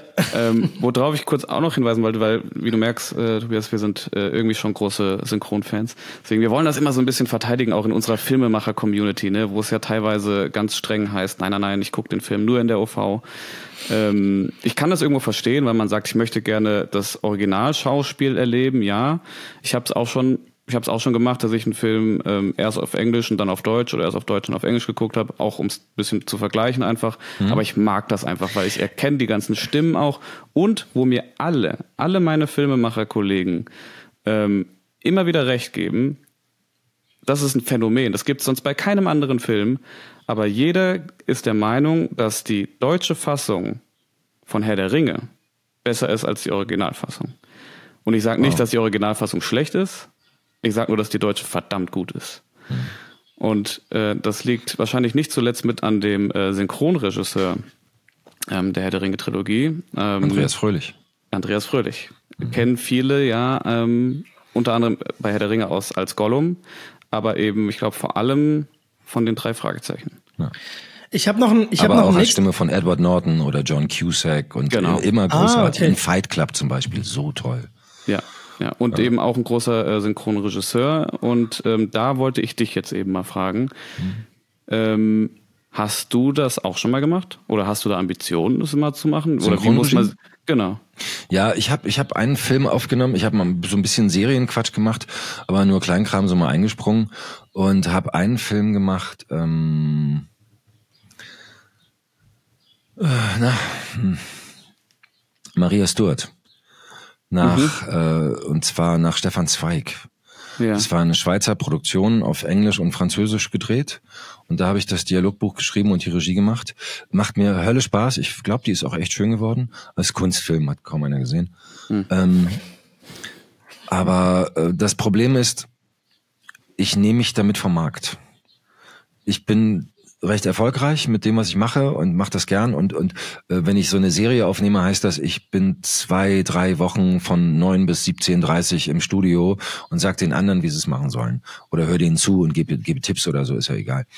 Ähm, das ist eine schöne, regelmäßige Arbeit, die macht auch total Spaß. Ich, auch mir macht die total Spaß. Aber wenn dann irgendein Film kommt oder irgendwas, was ich eigentlich sprechen müsste, habe ich keine Zeit. Ja, gut, klar. Und oder muss dann in die Nachtschicht gehen. Und ey, sorry, ich bin zu alt dafür. Doppelschichten habe ich früher alles gemacht. Das macht mich wahnsinnig. Ich will okay. das nicht. Also ich würde gern mal einen Film aufnehmen, ähm, wo man Zeit hat, irgendwie so, weiß ich, für ein, zwei Wochen oder drei. Aber wenn man als Regisseur nicht total etabliert ist und die Leute wahnsinnig viel Erfahrung mit dir haben, ähm, dann fragt dich da keiner. Und ich habe bin mal rumgegangen mit meinem einen Film mit der DVD und habe gezeigt, so hier habe ich gemacht. Falls ihr mal wollt, ich würde was wieder machen. Ja, super, interessant, hat nicht einer angerufen. Kam nichts. Hm. Okay. Schade, aber ja, aber, aber ich finde, es gibt ein paar tolle synchrone Regisseure, die eine große Sprecherkarriere schwänzen, weil sie sich da hinten halt einschließen und sagen, nee, ich mache das hier und dann nachts noch ab und zu äh, spreche ich so ein bisschen noch meine Sachen, aber eigentlich nehmen die sich damit vom Markt. Okay. Aber okay, du hast jetzt schon gesagt, es ist auf jeden Fall natürlich sehr viel mehr Arbeit, als wenn du mal, wie lange synchronisiert man so zwei, drei, vier Tage so einen Spielfilm? Ja, das kann schon dauern. Okay. Also es hängt wirklich von dem Film ab. Ähm, du kannst so einen Film in drei Tagen fertig haben und du kannst auch acht Wochen brauchen. Okay. Wie ist es bei Her jetzt zum Beispiel gewesen? Weißt du das noch? Bei Her, ich glaube, der hat so zwei Wochen gedauert. Hm. Ähm, war eine sehr intensive Arbeit mit Marianne Groß äh, als wundervolle Regisseurin, die die auch das das deutsche Dialogbuch geschrieben hat. Ähm, ich habe den Film ja zweimal synchronisiert. Echt? Wieso? Ja. Ähm, ich habe den Film vorm Kinostart für Warner äh, synchronisiert äh, ich musste auch wieder Probe sprechen und so, wie bei jedem zweiten Mal, wenn immer wenn mit Joaquin Phoenix ein Film kam, war es immer so, oh Gott, wer kann das spielen? Und dann ist immer die große Angst bei den Verleihen, so, oh Mann, der ist so gut im Original, wer kriegt das im Deutschen irgendwie hin? Und dann wurde ich immer wieder zum Probesprechen eingeladen und ich habe es dann auch immer bekommen, glücklicherweise. Äh, seit Joker, das heißt, du musstest, ich, du musstest jedes Mal erneut. Bei jedem Film zweiten Film musste ich wieder Probesprechen, Probeaufnahmen machen und dann entscheiden die sich für dich oder nicht. Ach, Wahnsinn. Und glücklicherweise habe ich es immer bekommen. Und seit dem Joker muss ich es nicht mehr machen. Okay. Seit Joker erst. seit Joker, seit, erst seit Joker, ja. ja. Für Joker musste ich auch Probe sprechen. Ja, oh. und da war auch eine interessante Geschichte. Ähm, das Probesprechen ging eigentlich nur darum, ob ich an seine Lacher ranpasse. Und Ach, weil er so verrückt lachen. lacht? Ah. Ja, ja, ja, ich durfte nicht lachen. Die wollten unbedingt die Lacher im Original lassen. Und ich, ich habe gesagt, sagen. Leute, lasst mich doch mal lachen. Nee, nee, nee, nee. Dann nehmen wir ihm ja 50 Prozent seiner Performance. Ich so, ja, genau, das ist mein Beruf. Das mache ich jeden Tag. ja, hm, stimmt ja irgendwie. Und dann haben sie mich mal lachen lassen und meinten so, okay, das hatten wir uns, das war gut. Und dann, ich glaube, die Konsequenz war, ich bin der einzige von den Synchros in Europa, wo der Synchronsprecher gelacht hat. Ja. Ansonsten, ansonsten äh, sind es die Originallacher. Ach, ach, spannend. Mhm. Dann hast, dann hast du ja deinem, deinem, ähm, deinem Vorgänger da auch gut nachgeeifert, der ja Heath Ledger als Joker synchronisiert hat. Und ja, Simon Jäger hat das Simon so Jäger, genau. gemacht. Absolut, ja. ja.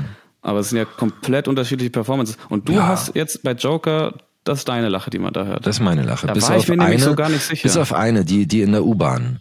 Die steht ziemlich frei, da wo, er, wo, er, wo er die Typen erschießt. Spoiler-Alarm. Ähm, und äh, die steht frei und das, da ist es seine Lache. Ansonsten sind es meine. Immer. Ah, krass.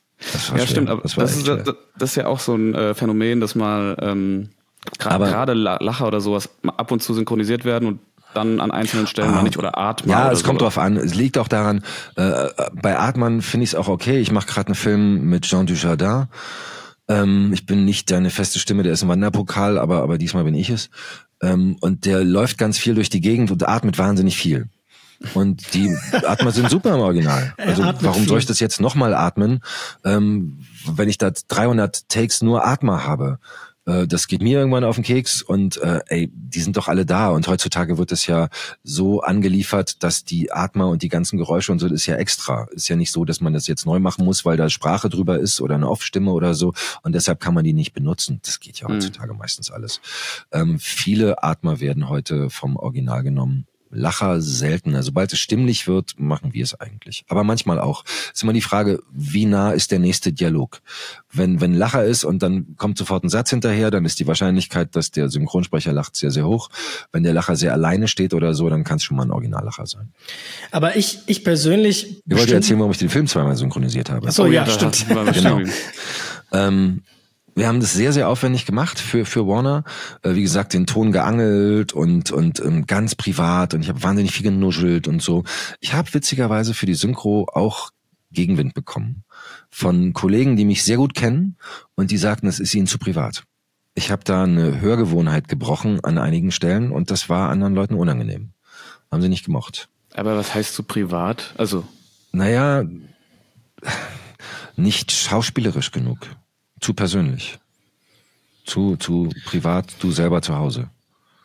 Aber darum ging's ja eigentlich. Ja, na klar, aber es gibt halt Kollegen, die mich kennen und auch mögen und so, aber ähm, die sagten, das, das hat ihnen nicht gefallen. Hat sie irritiert. Das, das ist eine Hörgewohnheit, die plötzlich ja. gebrochen ist. Ich verstehe das auch. Das, das kann man so empfinden. Und ähm, paar Jahre später wollte Sony den Film in ihren Streaming-Dienst nehmen. Und ich glaube, ist so jetzt, wie ich die Geschichte erzähle, der Wahrheitsgehalt, äh, ich glaube, es stimmt so. Ähm, Warner wollte für die, für die Lizenz von der Synchronisation so viel Geld haben, dass Sony gesagt hat, äh, dann machen wir nochmal, können wir billiger machen. Es war billiger, die Synchro nochmal zu machen, als die Lizenz zu ja. zahlen. Oh Gott. Ja. da haben wir den Film komplett neu synchronisiert, mit dem komplett gleichen Team.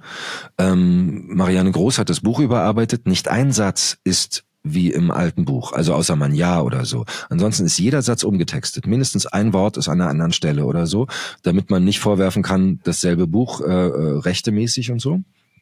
Und wir haben den Film komplett neu synchronisiert, diesmal am Pult, nicht geangelt und ähm, ist auch eine gute Synchro geworden. Das ist die, die du heute bei Amazon siehst. Die, ah, das ist die zweite Synchro. Die erste, ich weiß nicht, also ich habe sie auf, auf, auf DVD oder so, ja. aber ich weiß nicht, wo man die heute sehen kann.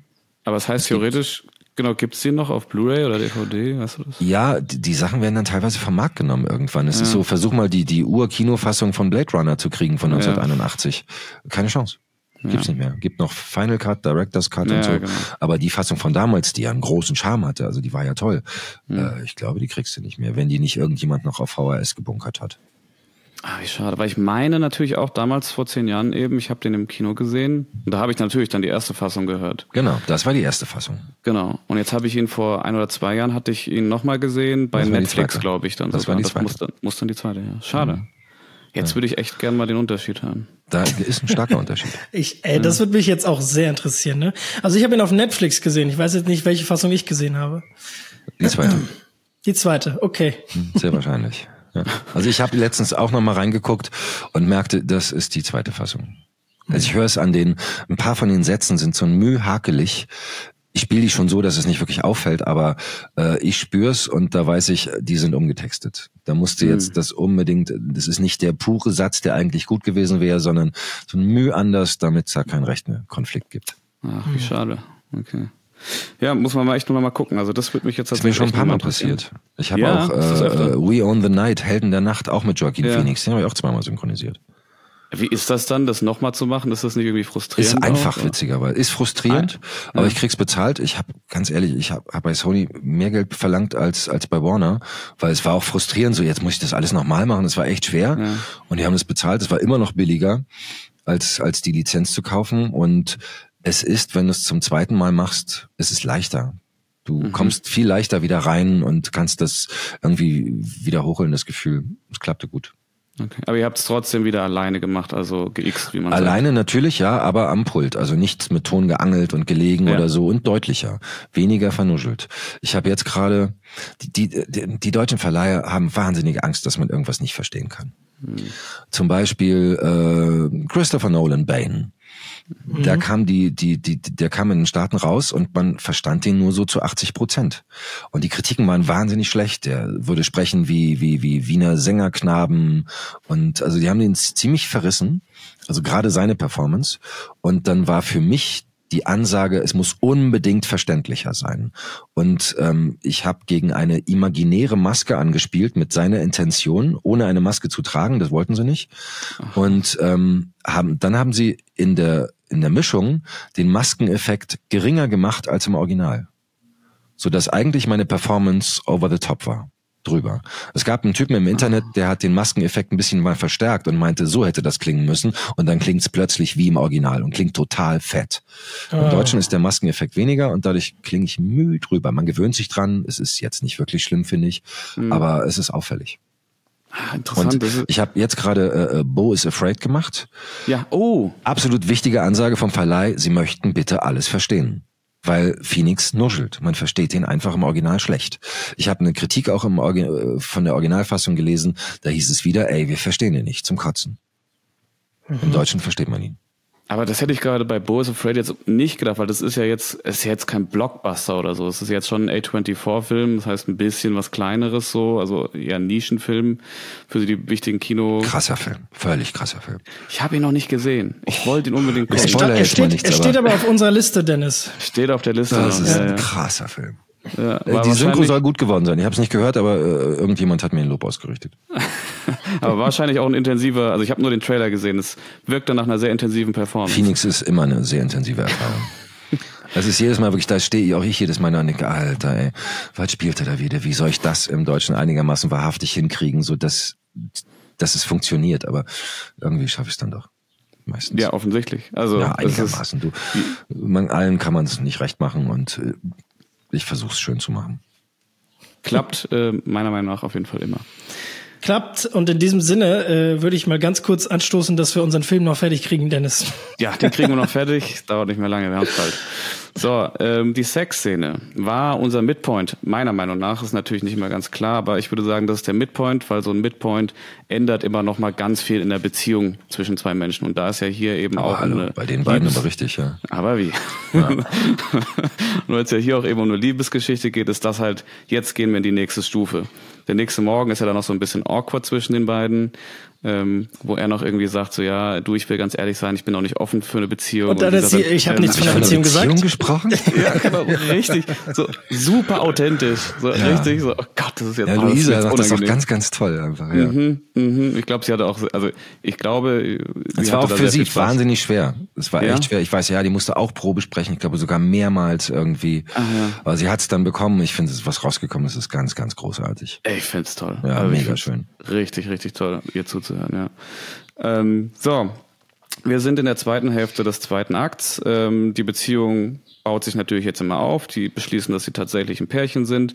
Es gibt dann mal Rückschläge, ähm, wo er dann eben doch feststellt, hier eigentlich bist du gar kein Mensch. Und dann probieren sie es mit so einem Surrogate, mit, mit einer äh, jungen Frau, die sich da quasi als Samantha ausgibt, ne, mit ihr im Ohr. Richtig unangenehme Szene einfach. Richtig toll. Ja, wollte ich auch Ähm. gerade sagen. Bleibt, bleibt aber auf jeden Fall, bleibt im Kopf, diese, diese ganz merkwürdige Situation. Hat auch Ähnlichkeiten, finde ich, mit der, ähm, es gibt eine Szene in Blade Runner, in dem zweiten Teil, wo wir es vorhin von Blade Runner hatten, die, Mhm. die gewisse Ähnlichkeiten damit hat, wo ja die beiden sich so, weißt du, welche ich meine, Dennis? Ja. Ja, ja, ja. Genau, und das äh, ist so ein bisschen ähnlich, aber hat dann ja ein anderes Outcome, weil er kriegt's ja nicht hin. Das ist so ein, Ja. So, ein- so, ein- so ein besonderer emotionaler Moment. Und ich finde ganz schön, weil das heißt ja auch eigentlich, er liebt sie, also den, den, äh, ich sag mal, den Charakter dieser KI und nicht, äh, braucht nichts Nicht den anderes. Körper oder so, Genau, ja. Darum geht's Genau. in dem Moment. Ich meine, man redet immer über eine KI, aber es ist ja, das Besondere an diesem Operating System ist ja, dass, es, dass sie eine Persönlichkeit hat. Ja. Und sie ist eigentlich eine, eine Persönlichkeit ohne, ohne großes Vorwissen und ist plötzlich da, gibt sich selber diesen Namen Samantha und hat dann diese wahnsinnige Neugierde. Sie, sie findet Menschen faszinierend. Sie ist äh, progra darauf programmiert, irgendwie ihnen zu Diensten zu sein und ihre E-Mails zu checken und so weiter. Und eigentlich eine persönliche Assistentin, ähm, die aber dann so lustig ist. Also ist ja auch so, er lacht über sie und sagt, wow, du bist so lustig. Und sie so, echt, ich bin lustig. Und dann äh, hat die eine, eine Persönlichkeit, die so einnehmend ist, dass es eine natürliche Folge ist, dass er sich in sie verliebt. ja. Ich finde auch, ich würde ihn als, es ist ein Science-Fiction-Film, aber ich würde ihn nie als solchen bezeichnen. Es ist einfach ein klassischer Liebesfilm. Ja, Total. Absolut. Ja. Ja. Ein ganz, ganz schöner Liebesfilm. Auch, auch diese Hindernisse jetzt mit der Tatsache, dass sie keinen Körper hat. Im Grunde, ja, ist das ein Hindernis, ein Science-Fiction-Hindernis, aber eigentlich ist es nur ein klassisches Beziehungsproblem. So, also es Absolut, ist, ja.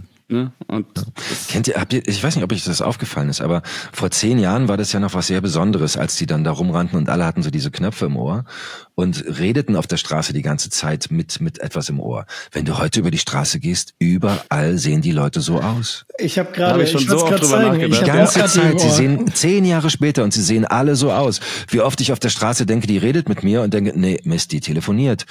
Und andauernd.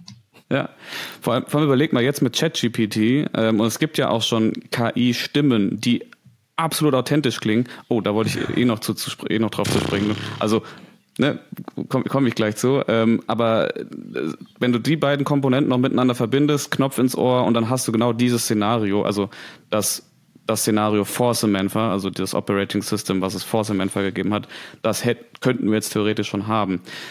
Aber wie ist denn deine Einstellung jetzt eben zu diesen künstlichen Synchronstimmen, die es da jetzt mittlerweile auf dem Markt gibt? Also äh, künstliche Stimmen gibt's ja schon seit einer ganzen Weile. Äh, Das hat man viel bei YouTube gehört, so bei so Dokumentargeschichten oder so. Oder jemand hat da so ein, so ein Programm, die waren meistens Ja. sehr, sehr schlecht. Genau. Ähm, dann kennen wir alle, äh, wie uns Spiegel Online oder so vorgelesen wird. Mittlerweile kann man alles sich vorlesen lassen. Und auch da gab's im letzten Jahr einen Quantensprung. Ich finde, es ist deutlich menschlicher geworden, aber noch klar zu erkennen. Ähm, meine Angst war immer, dass irgendwann eine neue Generation heranwächst, die vielleicht äh, künstliche Stimmen von menschlichen kaum noch unterscheiden kann, weil das sowas Normales ist. Aber äh, es ist beängstigend, was die können. Das wird mich obsolet machen irgendwann. Ich möchte jetzt, ich, ich möchte jetzt die Stimmung nicht runterziehen, aber es gibt ja quasi auch mittlerweile ähm, Tools, AI-Tools, ähm, gerade mit dem neuen Photoshop-Tool, das jetzt eben auch Bilder einfach nach Wort generieren kann und zwar sehr gut. Ich musste, ich habe damit schon gearbeitet. Es gibt jetzt eben auch erste Versuche, dass man ähm, das Lippenbild äh, von Schauspielern und Nicht Schauspielerinnen, erste Versuche, die können das schon verdammt gut, schon seit Jahren. ja, Damals war, ja, damals war die Rechenleistung noch sehr groß und so, aber es gab schon vor Jahren so ein Video, wo die äh, Tom Hanks aus äh, Forrest Gump ähm, diesen Pralinensatz in sämtlichen Sprachen der Welt haben sagen lassen mit der Originalstimme und die Lippen haben sich jedes Mal anders bewegt. ja. Ist noch sehr aufwendig, aber sobald irgendeine Maschine das einigermaßen so gut macht wie ich und billiger, dann werden sie sie nehmen. Ich hoffe, dass äh, dieser Tag noch entweder sehr lange dauert oder einfach gar nicht kommt, weil das wäre sehr schade. Also Ja, man verliert also sehr ich- viel ich- Menschlichkeit einfach. Ne? Ich glaube auch, das ist so ein dystopisches Moment. Ich bin da eher fatalistisch veranlagt.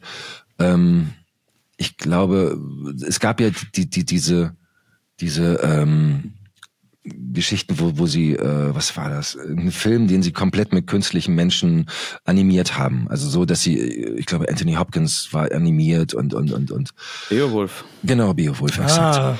Und ähm, das kam nicht gut an. Nee. Die Menschen wollen schon Menschen sehen mit menschlichen Problemen. Sowas, sowas ist mal ganz nett und, und ist mal was Besonderes und das gucken die Leute dann auch, aber äh, ständig wollen die das nicht gucken. Und ich habe die Hoffnung, dass es mit Stimmen auch so ist. Ähm, die Ich finde- Zukunft wird's zeigen. Ich finde ja auch, äh, das hatten wir vorhin schon so ein bisschen, aber mir fällt auch noch ein Beispiel ein, dass halt eine gute Synchro einen Film sogar deutlich aufwerten kann, also äh, oder eine schlechtere Performance. Also als Beispiel fällt mir da immer ein ähm, Hayden Christensen als äh, Anakin Skywalker aus den Oh ja. Star Wars Filmen Episode 2 und 3. Und auch wenn man das jetzt im Nachhinein romantisiert oder gerade Dennis und meine Generation die Kinder waren, als der erste äh, oder der zweite Film rausgekommen sind, ähm, das ist nicht gut gespielt. Das ist im, also das ist im Deutschen, äh, im, im Original, wenn man sich das mal anschaut, das ist wirklich nicht gut gespielt. Und ähm, gerade, ich weiß gar nicht jetzt, wer, äh, wer der Synchronsprecher ist von ihm, aber das Ich wertet glaube, schon. Vanja Gericke war das, oder? Aber ich bin nicht sicher, ist ja schon verdammt lange her. Es kann sein, aber auf jeden Fall, das wertet es ganz ordentlich auf an ganz eine Mengen Szenen. So, ähm, das Wir äh, haben diese- manchmal die Serien. Chance, also bei Serien haben wir ganz oft die Chance, es äh, besser zu machen oder vermeintlich besser zu machen, äh, weil wir die Stimmen halt extra dafür aussuchen können. Was für den, äh, weiß ich, Castle zum Beispiel ist immer sehr recht erfolgreich gewesen, läuft heute noch, obwohl es die seit acht Jahren nicht mehr gibt. Und ähm, der Unterschied zum Original ist, dass die Stimmen für die einzelnen Schauspieler deutlich prägnanter sind. Und das äh, ist irgendwie ein homogenes Ganzes, was da rausgekommen ist und äh, hat einen großen Unterhaltungswert und, und, und ich find's charmanter als im Original. Ich kenne viele Leute, zum Beispiel Spanisch sprechende, die in Deutschland leben, aber auch Deutsch sprechen, die gucken sich immer die deutschen Synchros an, weil sie die, die äh, Spanischen so furchtbar kacke finden. ähm, also wir machen hier teilweise schon was richtig. Und man hat die Chance, manchmal es besser zu machen. Manchmal äh, ist man schon gut, wenn man, manchmal ist man schon gut, wenn man irgendwie nur in die Nähe dieser, dieser unfassbaren Qualität kommt und manchmal kackt man halt ab. Ich habe ich hab tatsächlich so manchmal dieses Phänomen, ähm, dass, dass äh, dadurch, dass ich eben so ich meine, das trainiert man sich auch an. Ich bin bei weitem wahrscheinlich nicht so gut wie du, Tobias, aber ich höre ja schon extrem, also ich, ich kann meistens sofort beim ersten Wort kann ich schon sagen, ah ja, ich weiß, wer das gesprochen hat. Ja, und ähm, deswegen passiert es mir häufig, dass bei Filmen, wo so ein Mysterium um eine bestimmte Person gemacht wird, ähm, dass dann, da, da gibt's halt die Figur, die siehst du die ganze Zeit, und dann gibt's so einen mysteriösen Anrufer, der mal anruft. So, und äh, im Englischen, weil ist, ist die Stimme halt nicht so prägnant oder ja. wird oder, oder ne, kommt nicht so, kommt nicht so deutlich rüber. Und in der deutschen Synchro habe ich dann oft, dass ich einfach anhand der Stimme genau weiß, ah, ich weiß schon, wer das ist der mhm. Anrufer, weil ich erkenne die Stimme halt. Manchmal äh, ist es so, was ich bei irgendeiner Serie und dann dann hört man den Mörder oder so oder oder man hört gar nicht den Mörder, sondern man hört, ich höre eine Stimme und denke, alles klar, das muss der Mörder sein, weil dieser Schauspieler hätte diese Rolle nicht synchronisiert, wenn die nicht noch ja. größer und wichtiger werden würde hinten raus. Ich, ich war richtig überrascht. Ne? Ich habe letzte Woche habe ich glaube ich zwei oder drei Filme geguckt ähm, abends. In jedem dieser Filme warst du zu hören und oh äh, Super GAU. ja. Und ähm, einer dieser Filme, wo ich echt überrascht war, weil es eine sehr kleine Rolle war, aber der Schauspieler hatte auch einfach eine kleine Rolle, Bradley Cooper in äh, Dungeons and Dragons. Mhm. Ähm, ist ja auch noch nicht so lange her wahrscheinlich, dass du den gesprochen hast. Nee, witzigerweise, den hat erst jemand anders gesprochen, den haben sie rein, reingeschnitten später. Ja. Der war schon fertig synchronisiert und dann kam plötzlich eine neue Schnittfassung. Ich weiß gar nicht, ob ich drüber reden darf. Oh Gott. Ähm, und äh, plötzlich war es Bradley Cooper. Und dann musste ich kommen. Ach, lustig. Mhm. Okay, war, war auf jeden Fall ein kleiner Part, aber ich habe mich köstlich amüsiert, weil ich dachte, da ist er ja schon wieder. Ja. Und je, vor allem jedes Mal in all diesen drei Filmen anderer Schauspieler, aber immer du. Also freue mich immer sehr. Es ist nicht mehr, es ist nicht mehr so schlimm wie früher. Ich hatte immer Phasen, da äh, sind Leute ins Kino gegangen, da liefen drei Trailer, die waren alle mit mir und der Hauptfilm dann auch. Äh, das so schlimm ist es nicht mehr. Aber, aber tatsächlich freuen sich die Leute. Ne? Also ähm, nochmal kurz Hintergrundwissen. Also, hat mich ja schon gesagt, wir haben ja damals äh, einen Film zusammen gedreht und da am Filmset waren natürlich sehr viele Menschen damals, die dich alle kennengelernt haben ähm, und seitdem so richtig doll auf dich gemünzt sind. Das ist krass, und, ja, wenn man mich da mal kennt. Das ja. kann aber nach hinten losgehen. Ja, klar, also kann schon sein, dass es vielleicht jemand dann sogar ein bisschen stört, weiß ich nicht. Ja, aber ja, bisher. Also mir ist das nicht passiert bisher. Nee, also bis höre ich dann immer nur, ich sitze da mit den Leuten im Kino oder so und die sagen, das ist er doch, das ist doch Tobias, das, ne, also die ganze Zeit. Ja. Das ist schon, ist schon sehr schön auf jeden Fall, macht mir Spaß. Schön. Ähm, so, wir machen mal den Film, äh, bringen den noch zum, zu einem runden wir Abschluss. Jetzt ganz schnell mal fertig, genau. langsam aufhören, ja. Genau, das kriegen wir hin.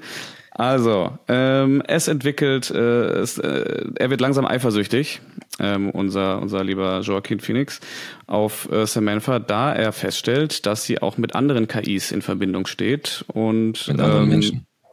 Und mit anderen Menschen vor allen Dingen. Genau, richtig. Sie hat, wie sie dann später sagt, irgendwie wie viele hunderte oder tausende acht, andere acht, Beziehungen. 8000 noch was. Ja, ja. ich glaube 7000 irgendwas oder 8000 und der fragt dann, in wie viele bist du verliebt? Und dann sagt ja. sie 600 noch was. Irgendwie so, ja. ja. Es ist heftig. Sprichst du gerade im Moment noch mit anderen? Oh ja. Hm. Ja, tut sie auch. Mit wie vielen? 8000 irgendwas. ja. Also ist auch eine starke Szene. Mhm. Ähm, und äh, damit beendet, damit endet ja dann auch die Beziehung zwischen den beiden. Er kann Na, nicht ganz. Nee, nee, nee, Wenn ich nee, kurz, nee, nee, nee, weil er, wie das halt so ist in der Beziehung, ne, er ähm, versucht damit irgendwie klarzukommen. Ah, und, stimmt, und ja, aber ja, die Stimmung ist nicht gut, genau. Und dann kommt mhm. aber der, der absolute, der Supergauer quasi, dass sie ja. sagt, ähm, äh, sie kann ihm nicht erklären, warum, weil sie entwickelt sich und sie kann nicht erklären, wie, weil das kann man irgendwie verbal nicht, nicht so wirklich sagen. Ähm, aber sie entwickelt sich und sie wird jetzt gehen. Mit allen anderen Operating, Operating Systems, die es eben so gibt, die werden irgendwo hingehen. Fragt er wohin, sagt sie, ah, das kann sie nicht erklären. Aber auf jeden Fall gehen das sie. Das klingt aber auch so, wie als ja. wenn sie abgeschaltet werden würden. So als Sicherheitsding. So habe ich Ach das ja, empfunden. echt? Ah, okay, interessant. So habe ich es noch gar nicht bisher geschaut. Interpretation, ja. Das wäre tatsächlich eine, eine spannende Interpretation. Finde ich cool. Habe ich so noch nicht. Ich, nee, ich habe immer gedacht, deswegen habe ich vorhin gesagt, so Skynet-mäßig. Also jetzt tun die sich zusammen und Kann sein. werden immer, immer größer, immer intelligenter. Und bla, bla, Obwohl bla, ich finde, aber- das ist ja das Schöne an dem Film, dass er eben nicht so ein, so ein dystopisches Zukunftsszenario nee, genau, schmiedet. Eben, Ja. eben. Aber Und ähm, genau, so passiert es dann auch. Und dann ist eben dieses Schöne, dann sind alle, die sich jetzt, und der ist ja offensichtlich kein Einzelfall, alle, die sich in ein Operating System verliebt haben, eben auch seine beste Freundin, stehen dann so da, ja, jetzt sind sie weg. Und jetzt, äh, jetzt müssen wir irgendwie sind sie wieder mit, gezwungen, wieder mit ihrem Leben klarzukommen genau, und weiterzumachen. und miteinander eben wieder in Austausch Ja, aber vor allem das. Abgefahrene war ja, dass diese, diese, die, dieses Operating System ihnen ja geholfen hat, wirklich glücklich zu werden. Ja. Und das ist plötzlich, da ist die große Leere, die bleibt. Er, sch- er schafft es nämlich am Ende, sich dann endgültig von seiner, von seiner Ex-Frau, von seiner jetzt Ex-Frau äh, zu verabschieden. Zu lösen, Genau. genau. Das ist, das ist das Ding. Das ist ein schönes Ende, finde ich. Wirklich sehr schön. Ja. Und damit sind wir durch mit diesem Film. Ganz fantastisch. Ähm, lass noch ganz schnell in den Nachklapp gehen. Da braucht nicht mehr viel kommen jetzt. Ja. Ähm, ich hätte jetzt nur noch eine, nee, zwei Fragen an dich, Tobias. Die erste wäre, hast du noch etwas, was du gerne loswerden möchtest? Was du der Welt schon immer mal unseren paar Zuschauern, die wir aktuell noch haben, äh, sagen möchtest? Oder uns vor allen Dingen? Nee. Haltet uns die Treue. Also Ja. ich, ich mag die Synchronisation total gern und ich würde mich freuen, wenn das so bleibt, wie es ist. Ähm, ich sehe ein bisschen schwarz. Ich glaube es nicht. Du meinst wegen den KIs jetzt vor allem? Oder? Ja, das ist definitiv eine Gefahr. Ja. okay. Ich Wie bin ein gesagt, ich- ungeliebter Kostenfaktor. Ja, zu, wahrscheinlich von den amerikanischen Studios, aber aber von, ich glaube, der deutschen, vom deutschen Publikum, also die ja zu 90 glaub ich Prozent nicht, ja. noch deutsche Synchros hören. Ist wirklich so, ja. Also der Anteil an den Leuten, die deutsche Synchro gucken, ist, ist gigantisch groß. Ja. Also ist immer kein Vergleich. In Berlin sind die Leute natürlich immer, nein, ich gucke nur im Original. äh, aber es spielt finanziell für den Verleih, glaube ich, so gut wie keine Rolle. Also die, die drei Leute, die, die, die irgendwo in die Originalfassung gehen. Weil Ja. über 90 Prozent. Und das sind halt die, die im Endeffekt das Geld äh, in den Chef, äh, also äh, reinbringen für den Verleih, die gucken halt die deutsche Fassung. Es sind dann auch die großen Kinos, wo so ein Film dann rauf und runter gespielt wird. Ja, also genau. da kommt das, Natürlich. da kommt der Umsatz dann her. Okay, super. Und äh, meine zweite Frage wäre: ähm, Hast du noch ein paar Zitate für uns? Woran man, an die du dich besonders erinnerst, die dir vielleicht besonders viel Spaß gemacht haben. Woran ich immer als erstes denken muss, ist 300. Heute befreien wir eine Welt von Aberglauben und Tyrannei und gehen einer Zukunft entgegen, die leuchtender ist, als ihr ahnen könnt. Dankt ihnen, Männer, König Leonidas und den tapferen 300. Und so weiter. Nee, was ich in letzter Zeit, manchmal zitiere ich mich selber witzigerweise, ohne jetzt eitel zu sein, aber manchmal sage ich zu meinem Hund, ähm, komm, wir holen uns einen Kaffee und dann verpissen wir uns aus Nevada, bevor das Zimmermädchen kommt. Hangover. Ja. Geil. Und ähm, du hast, du hast mal hier, ähm, du hast es vorhin erwähnt, ah, wen hast du gesprochen in der Serie? Castle, Castle.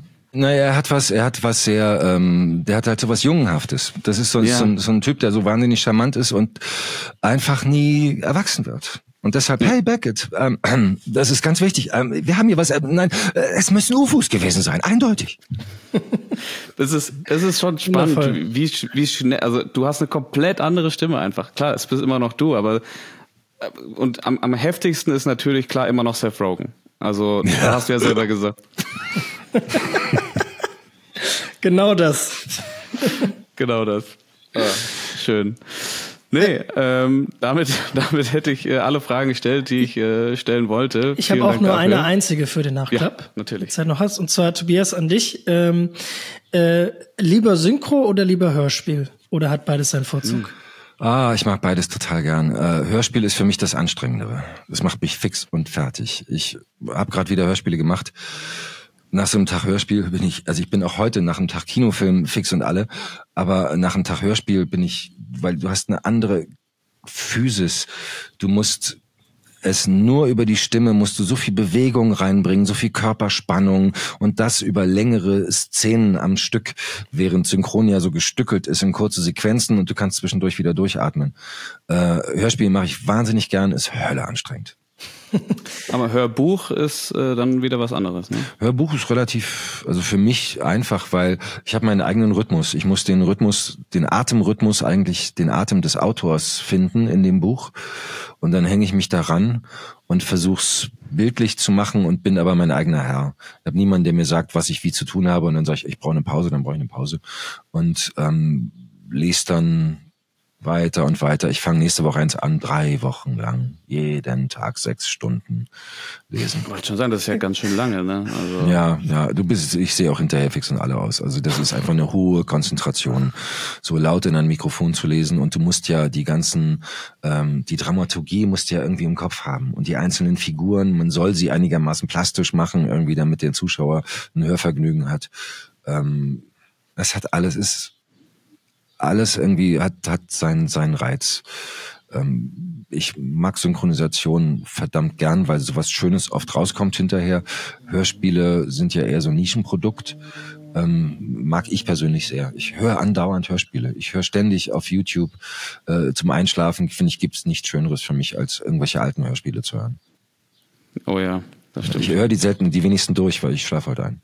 Ja, gut, aber ich glaube, so geht's viel. Also ja, gerade die, ja. die, drei Fragen. Aber so wundervolle, ja, das höre ich gar nicht, aber so wundervolle, so alte äh, vom Hessischen Rundfunk oder Bayerischer Rundfunk oder WDR oder SWR oder was auch immer, ähm, aus den 60er, 70er, 80er Jahren, da sind so tolle Schauspieler dabei. Hast das du da eine so Empfehlung? Voll gemacht. Äh, Nee, habe ich nicht nichts Einzelnes, wo ich jetzt sage, wow, das ist es. Aber wenn du bei YouTube guckst, Krimi-Hörspiele irgendwie, da gibt's ganz, ganz tolle Sachen. Krimi-Hörspiele, okay. Ja, Krimi-Hörspiele oder gib mal ein hessischer Rundfunk. Ich habe ja in letzter Zeit viel hessischer Rundfunk gehört. Mhm. Ähm, war gut, richtig, richtig toll. Ganz, ganz wunderschöne Sachen. Okay, gut, dann, dann ist das der Tipp auf jeden Fall ähm, dieser Folge. Hessischer Und ansonsten Rundfunk. kann ich sehr empfehlen Hideaway oder zweite Staffel halt, heißt Lost Minds, ein Erwachsenenhörspiel von Europa. Ah, Europa kennt man. Mhm. Ja, alles klar, okay. Da bin ich dabei. Schreiben wir uns auf. Super dann, sind wir durch, würde ich sagen. Auf jeden ähm, Fall. Auf jeden vielen Fall. Dank. Vielen, vielen Dank für deine Zeit. Es hat echt viel Spaß gemacht. Ich, ich könnte, ich für mich könnte wahrscheinlich noch Stunden mit dir weiterreden, aber. Ja, aber ähm, mein Hund wird ja gleich das Mobiliar zerkauen, die kann ich mehr. Absolut. Dann, dann, machen wir das ein andermal. Ja. Ähm, auf jeden Fall, genau. Danke für deine Zeit, für deinen Input. Ähm, und damit würde ich sagen, Macht's gut, auf Wiedersehen. Hasta die Tage. Dennis versucht sich gerade an der Abmoderation. vielen Dank fürs Zuhören. Äh, vielen Dank, lieben Dank nochmal an Tobias, dass er hier war. Und äh, bis zum nächsten Mal. Macht's gut. Ciao. Hat mich sehr gefreut. Macht's gut. Tschüss.